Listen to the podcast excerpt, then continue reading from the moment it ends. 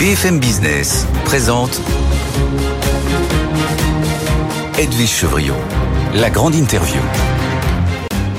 Bonsoir à tous, bienvenue dans la grande interview. Mon invité ce soir, euh, c'est l'homme dont on parle beaucoup, évidemment, depuis l'annonce de cet accord, de cette paix retrouvée entre Renault et Nissan. Jean-Dominique Sénard, bonsoir. Bonsoir. Merci d'être avec nous. Vous êtes président de l'Alliance Renault-Nissan et évidemment président de Renault.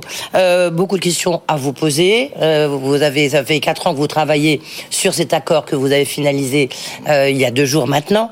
Peut-être d'abord une, une question, parce que là, pour le coup, c'est vraiment l'actualité du jour, sur les super profits euh, vous avez vu les résultats de Total Energy, j'imagine qu'ils ne vous ont pas échappé, mais il y a aussi Renault, euh, pas Renault, il y a aussi BNP euh, Paribas et d'autres. Est-ce qu'il faut taxer ces super profits? Joe Biden, même, même lui, il s'y met, le président américain, en disant, lorsqu'il y en a qui ont gagné de l'argent en profitant de la guerre, il faut les taxer. Est-ce que vous êtes d'accord?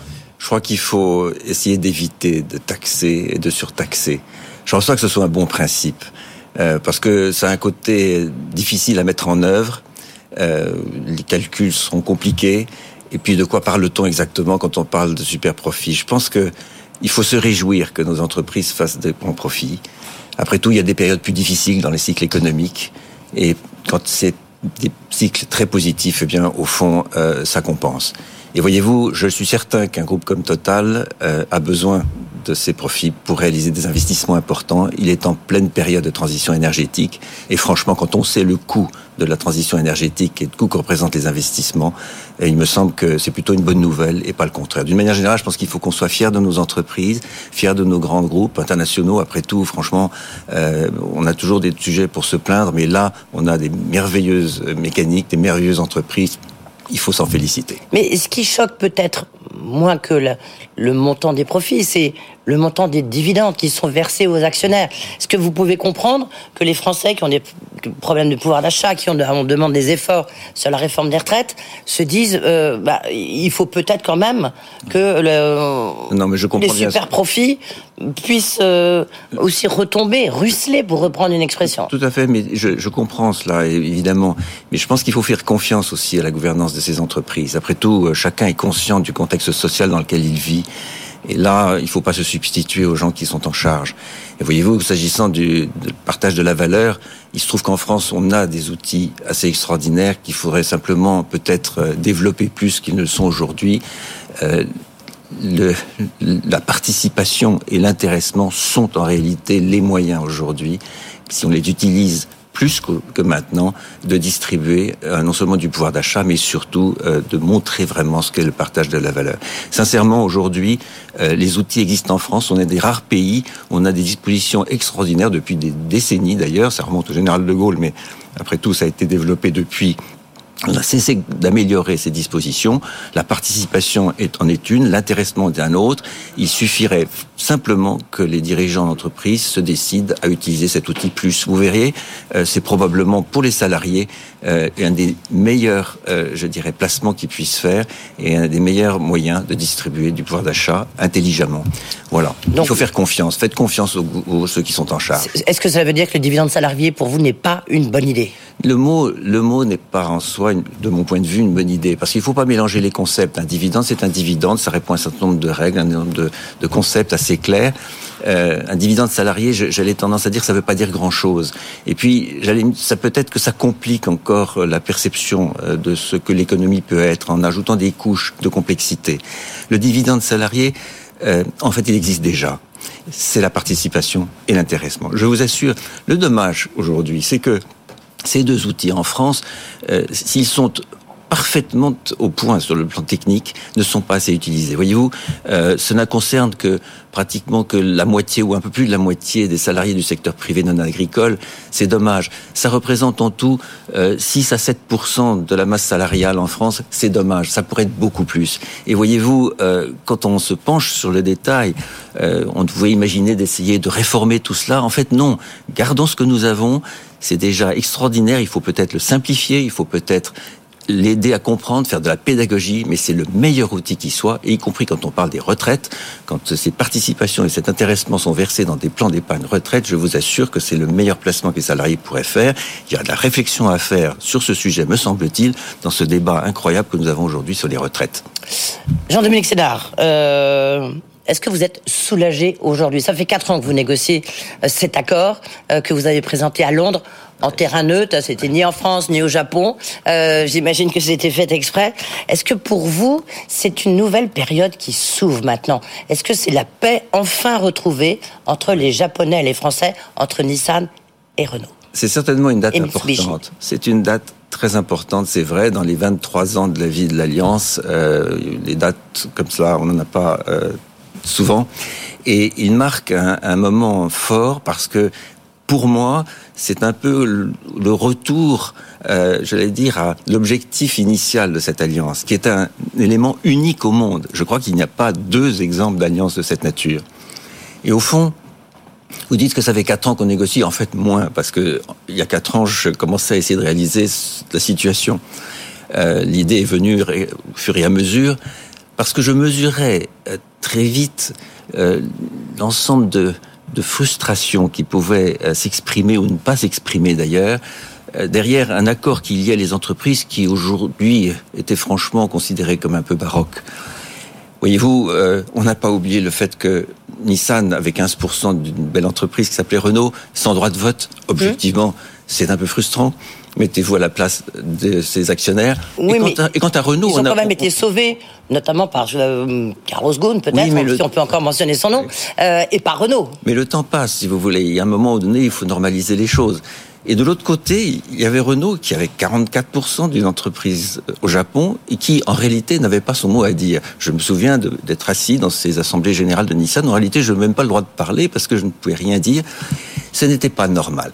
Et au fond, ça crée des arrière-pensées et ça, de mon, de mon point de vue, ça freinait un peu l'évolution de l'Alliance qui a tellement besoin d'unité, tellement besoin de fluidité pour mettre en œuvre des projets opérationnels. Parce que cette histoire de rééquilibrage, c'est formidable que ce soit fait maintenant comme ça, parce que tout le monde a le sentiment d'égalité. C'était un mauvais accord, en fait, maintenant? Je ne veux pas dire d'accord, il n'était pas utile, et surtout, il était, à mon avis, euh, un peu paralysant, pour tout vous dire.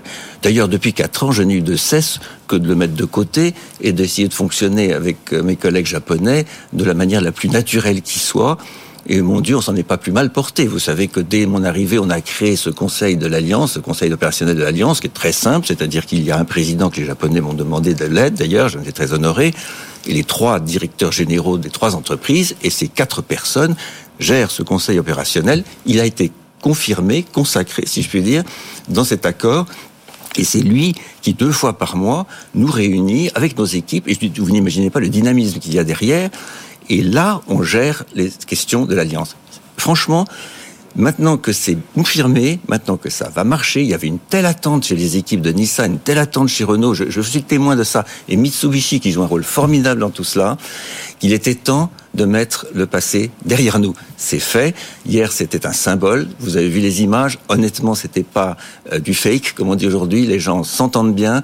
On se téléphone tous les jours. On se parle régulièrement. Ça fonctionne. C'est formidable. Les arrière-pensées, c'est fini. Est-ce que juste ça veut dire que les accords, le Rama, le fameux Rama, euh, euh, avec les accords secrets qu'on a tous essayé de percer, etc. Oui. Ça y est, maintenant c'est déchiré, c'est à la poubelle. Oui, alors je vais pas déchirer, ça n'existe pas. C'est fini. N'existe plus. Voilà, c'est fini. Non, la nouvelle accord a été signé. C'est fini. C'est fini, okay. c'est clair. Nous sommes dans une nouvelle ère. On d'ailleurs cherchait des mots pour ça.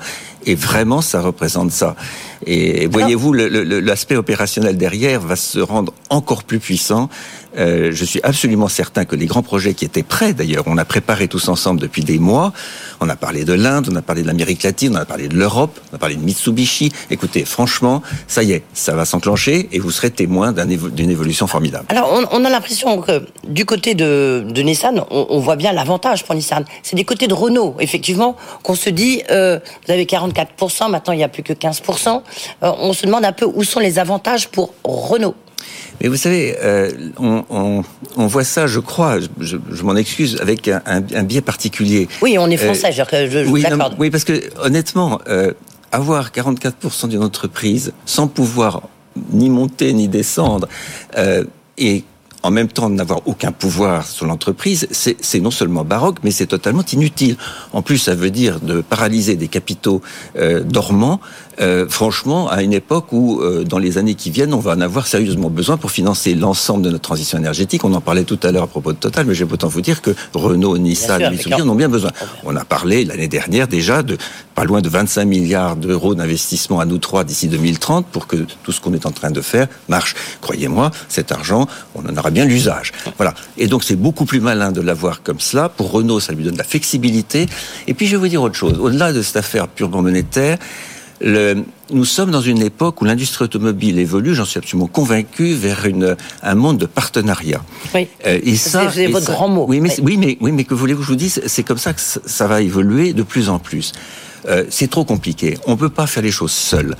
Déjà, euh, à nous trois, on était en quelque sorte des partenaires, mais des partenaires dans l'automobile pure. Maintenant, il faut savoir s'allier à d'autres, il faut savoir s'allier à des fournisseurs de semi-conducteurs, on a assez souffert de la crise, il faut s'allier à des personnes qui ont fait des recherches dans des domaines très particuliers, je pourrais vous parler par exemple des carburants alternatifs, il y a des choses passionnantes.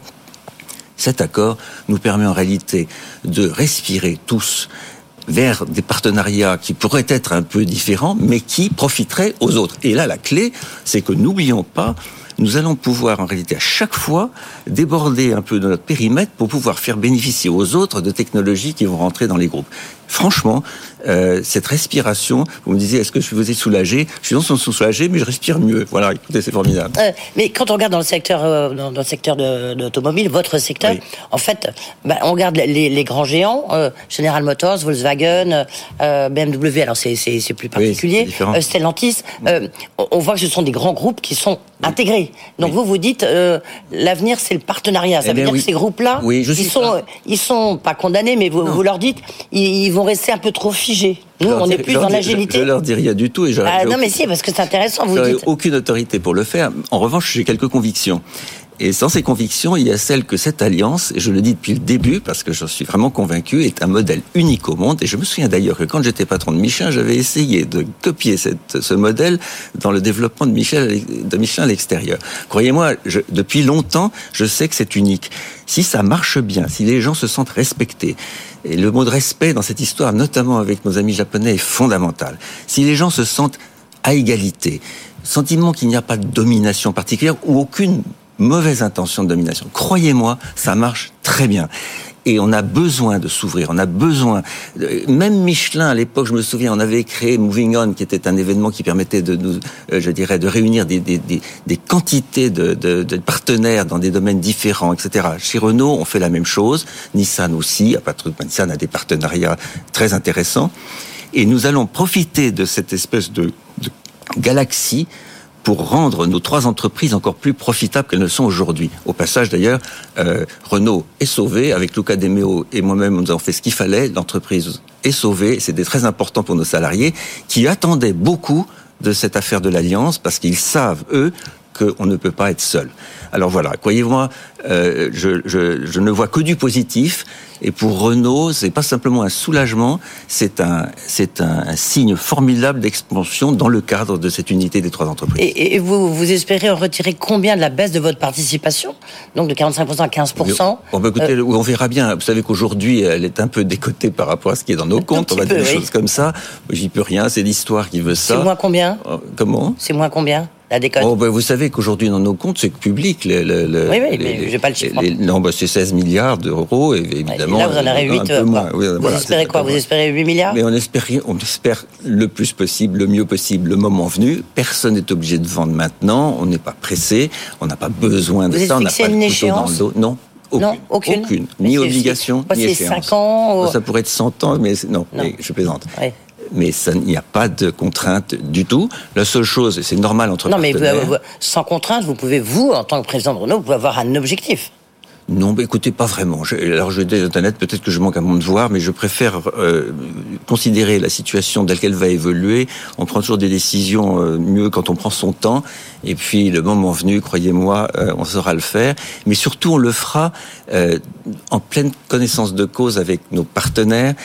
il est évident qu'on n'est pas seul dans cette histoire et que si nous devions un jour vendre ces quelques pourcentages que nous avons dans un trust maintenant qui attend tout simplement de, sa vie, si nous devions le faire, nous le ferions en plein accord avec Nissan. Oui, d'accord. Donc ça, c'est un point aussi important.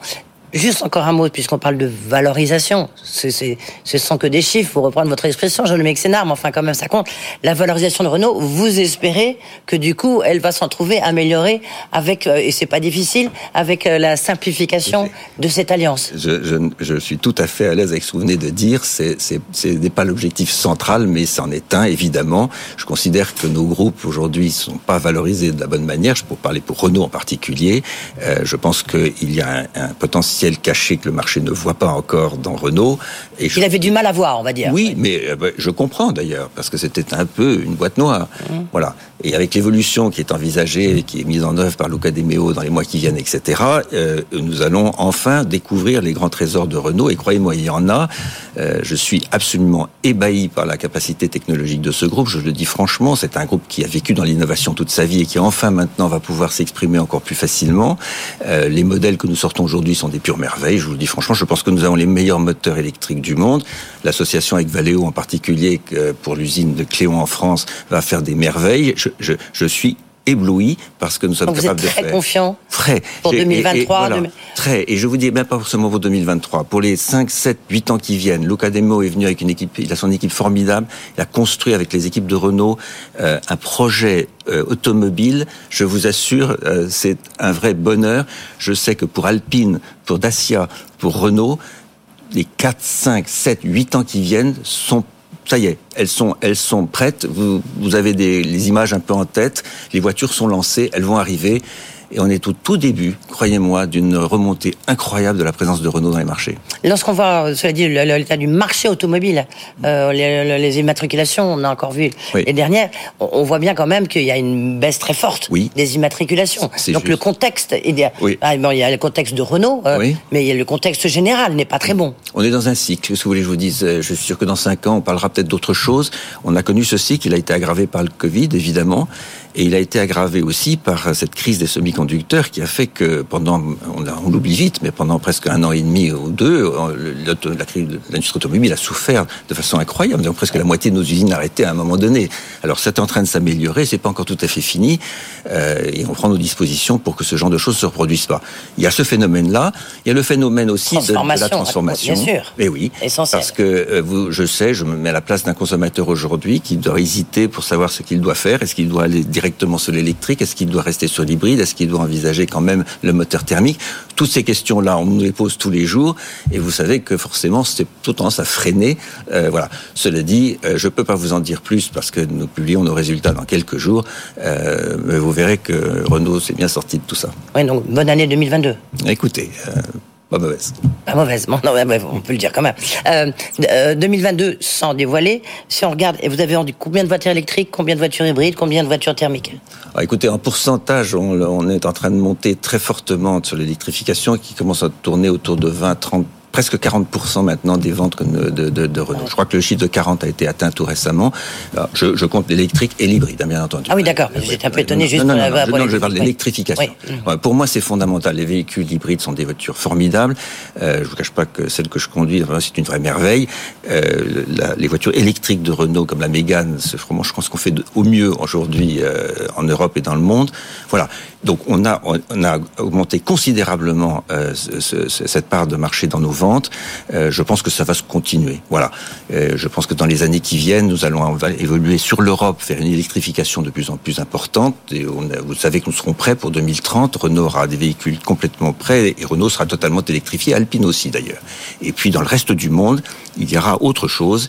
Il y aura Dacia qui sera de plus en plus électrifié. Et puis n'oublions pas quand même que le reste du monde ne sera pas tout électrique. Parce que, que ce que vous voulez je vous dise, je pense que le moteur thermique est là pour les 70 ans qui viennent et qu'il faut simplement s'assurer que nous ne soyons pas totalement en dehors de ce marché. Est-ce que vous êtes un petit peu comme sur la même ligne que Carlos Tavares, le patron de Stellantis, à qui je posais la question, qui disait lui, on a pris un virage quand même trop trop fort, trop serré sur sur l'électrique, notamment au niveau européen, d'ici 2030. C'est un peu absurde. On a mis le la charrue avant les bœufs. Est-ce que vous, vous, êtes d'accord? Oui, et puis il a un vocabulaire qui, lui va bien, que la course automobile et tout, tout va très bien. Mais non, mais là, sur un point, il a parfaitement raison, c'est que la, transition s'est faite, ou du moins le changement de réglementation s'est fait sans de mon point de vue, une analyse d'impact suffisante. Voilà, hum. c'est ça comme ça. Euh, on n'a absolument pas considéré, par exemple, la nécessité de dominer les matières premières nécessaires à la construction des cellules ah de batterie. Euh, on n'a pas considéré de façon suffisamment sérieuse, me semble-t-il, l'impact social de tout cela. On avait pourtant déjà vécu, au moment du passage du tout diesel au non diesel, les conséquences sociales que nous gérons encore aujourd'hui euh, dans le tissu des fournisseurs de, de l'industrie automobile. Donc, il faut, il faut pas qu'on recommence. Mon regret dans cette histoire-là, c'est qu'effectivement, si on avait fait une analyse d'impact euh, anticipée, ce qui paraît normal avant de prendre des décisions politiques aussi importantes, eh bien, on serait pas en train de se dire, oups, euh, bon, on va y arriver, mais il y a un nombre de défis incroyables devant nous et on fait un pari très fort qu'on n'est pas forcément sûr de gagner à tous les coups. Il y a au cœur de la stratégie de Renault, la future stratégie de Renault, il y a Ampère. Ampère, c'est euh, la société qui va, euh, qui sera 100% électrique. Oui, Donc, qui va être créée au mois, d'ici au mois de juin. et normalement introduit en bourse, et ça à la, quoi, à la rentrée en septembre On verra. Je préfère pas vous donner de date parce que franchement, d'abord, il y a c'est pas une urgence absolue d'introduire en bourse, mais surtout ça dépendra tellement du contexte euh, que ça serait pas raisonnable de vous dire voilà, on a l'intention de le faire, mais mais mais dans les mois qui viennent. Et, la feuille de route quand même, il y aura quoi dedans? Parce que 100% électrique. C'est ça qui est important, c'est que c'est combien de voitures, euh, combien de production euh, de voitures électriques, qu'est-ce que vous prévoyez? Vous savez que l'ensemble de nos la production de véhicules électriques euh, de Renault se feront dans le cadre d'Ampère.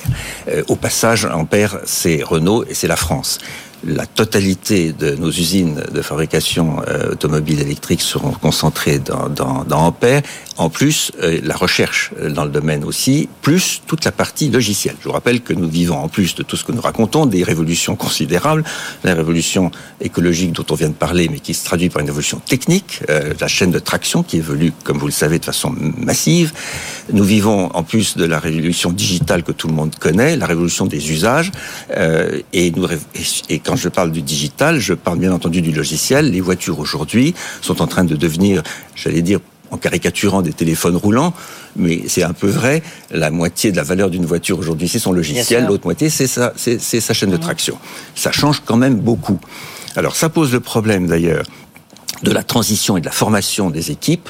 Et là, nous avons un sujet considérable de formation dans les années qui viennent pour que tout le monde soit prêt pour le faire. Voilà. Ah, moi, j'ai encore plein de questions, mais malheureusement, il ne reste plus que deux minutes. Jean de Mexina, juste un point à propos de partenariat. Vous faites des partenariats extrêmement importants avec les GAFAM, puisque vous soulevez la question de la technologie. Est-ce que là, en même temps, c'est pas là où vous allez perdre un tout petit peu euh, de, création de valeur? Parce que c'est, euh, ça va aller évidemment vers les GAFAM, quoi. Non, mais justement, alors ça aussi, il y a peut-être des choses à dire. Non, mais écoutez, il n'y a rien de tel que les partenariats pour diffuser la technologie dans les équipes partenaires. Euh, nous avons d'ailleurs chez Renault la chance d'avoir pas loin de 900 ingénieurs dans le logiciel euh, qui nous viennent d'autrefois d'Intel, etc., qui sont à Sophia Antipolis, à Toulouse, au Technocentre, qui sont en train de travailler ces questions de software pour intégrer dans la, dans la maison, si je puis dire, toutes ces connaissances et technologies. Ils peuvent le faire d'autant plus qu'ils sont en contact avec des partenaires extérieurs. La beauté des écosystèmes dont je vous parle, c'est ça. Eh bien, je vous dis franchement, certains ont dit Google, attention, c'est dangereux, etc. Pensez-vous, on a aujourd'hui, dans la voiture que je conduis là, qui m'a amené ici, euh, la, totalité de l'entertainment de, de, Google, c'est juste formidable. Une fois que j'ai testé, on peut plus s'en passer. bien sûr, mais, il y a une rémunération, vous voyez. non, mais ok. Mais si vous voulez, euh, c'est Renault qui euh, pour le coup, en tirera de la valeur puisque nous pouvons, dans les voitures qui en sont équipées, en tirer en quelque sorte le bénéfice. C'est juste fondamental. N'oubliez jamais, nous n'aurions jamais pu le faire tout seul. Si nous n'avions pas ce partenariat, eh bien, je ne serais même pas en train de vous raconter ce que je vous raconte. Et nos voitures seraient complètement décalées. On est en train de se battre quand même contre les Chinois, contre des voitures chinoises qui sont très équipées sur le plan logiciel. Vous voulez qu'on fasse quoi? Qu'on attende que ça vienne? C'est pas possible. Nous n'avons pas en Europe l'équivalent. Il faut quand même être pragmatique. L'important, c'est de se protéger sur le plan des données. Vous savez très bien que dans ce genre de système, la question c'est les données, c'est pas tellement le système lui-même. Et de ce point de vue-là, Renault a pris toutes les dispositions pour que les données d'information qui sortent des systèmes soient protégées dans des clouds, comme on dit aujourd'hui, qui sont eux-mêmes protégés par des systèmes français remarquables. Je vous rassure, là-dessus, c'était le bon choix et je suis ravi. Comment, juste une dernière question, comment l'Europe, la France, peut riposter face à l'IRA Est-ce qu'on est l'IRA, là, j'appelle ça l'arme fatale américaine, euh, parce que notamment il y a une question aussi d'énergie hein, très importante. Euh, est-ce que, est-ce que l'Europe, euh, voilà, on n'est pas en train de perdre la partie sans être défaitiste? Je pense qu'il faut que l'on ne soit pas naïf. on l'est trop. Peut-être. Et qu'il est sérieusement temps de réagir. Euh, je n'aime pas ce monde de protectionnisme. Ce que vous appelez l'IRA, c'est une disposition de protectionnisme. c'est clair. Très efficace. Je ne rentre pas dans les détails, mais je vais autant vous dire que c'est impressionnant. Et c'est en plus très dangereux parce que c'est en train de suggérer des délocalisations d'industrie européenne vers les États-Unis. Et il semblerait qu'il y ait déjà pas mal de décisions qui ont été prises. Absolument. Donc de ce point de vue-là, c'est franchement tout à fait euh, inquiétant pour l'unité de l'Europe. Je suis un grand partisan de la souveraineté européenne et notamment en matière industrielle. Il serait temps qu'on s'y mette sérieusement. Si on ne réagit pas face à ces situations à la fois chinoises et nord-américaines, je vous dis, comme je l'ai dit il y a six ans quand je parlais déjà des véhicules chinois, euh, je vous dis qu'on est devant une, vulnérabilité qui va être difficile à gérer. Donc il faut absolument réagir. On a besoin de l'unité politique et économique. Écoutez, il n'y a pas un pays euh, qui, qui ne connaît pas cette règle fondamentale qui est quand le politique, euh, l'économique et le militaire sont, euh, j'allais dire, mis en commun, eh bien, on commence à pouvoir parler sérieusement euh, du reste. Voilà, mais c'est la difficulté de l'Europe, vous l'avez bien souligné, Jean-Dominique Zénard. Merci beaucoup d'avoir été avec nous. Donc ça y est, la paix est retrouvée, c'est reparti pour Renault et Nissan avec tout le meilleur qu'on vous souhaite. Merci, beaucoup, Jean-Dominique Sénard, le président de l'Alliance. Vous restez président de l'Alliance Renault-Nissan, ah bien sûr, et président de Renault, évidemment. Vous pouvez retrouver sur le podcast de cette émission de la grande interview, cette interview euh, de Jean-Dominique Sénard. Et j'en profite pour vous dire que demain, on parlera de changement de secteur, on parlera d'automobile, euh, d'automobile, on parlera de construction avec Xavier Huillard, le patron de Vinci. Bonne soirée. Good Evening Business. Actu, expert, débat et interview des grands acteurs de l'économie.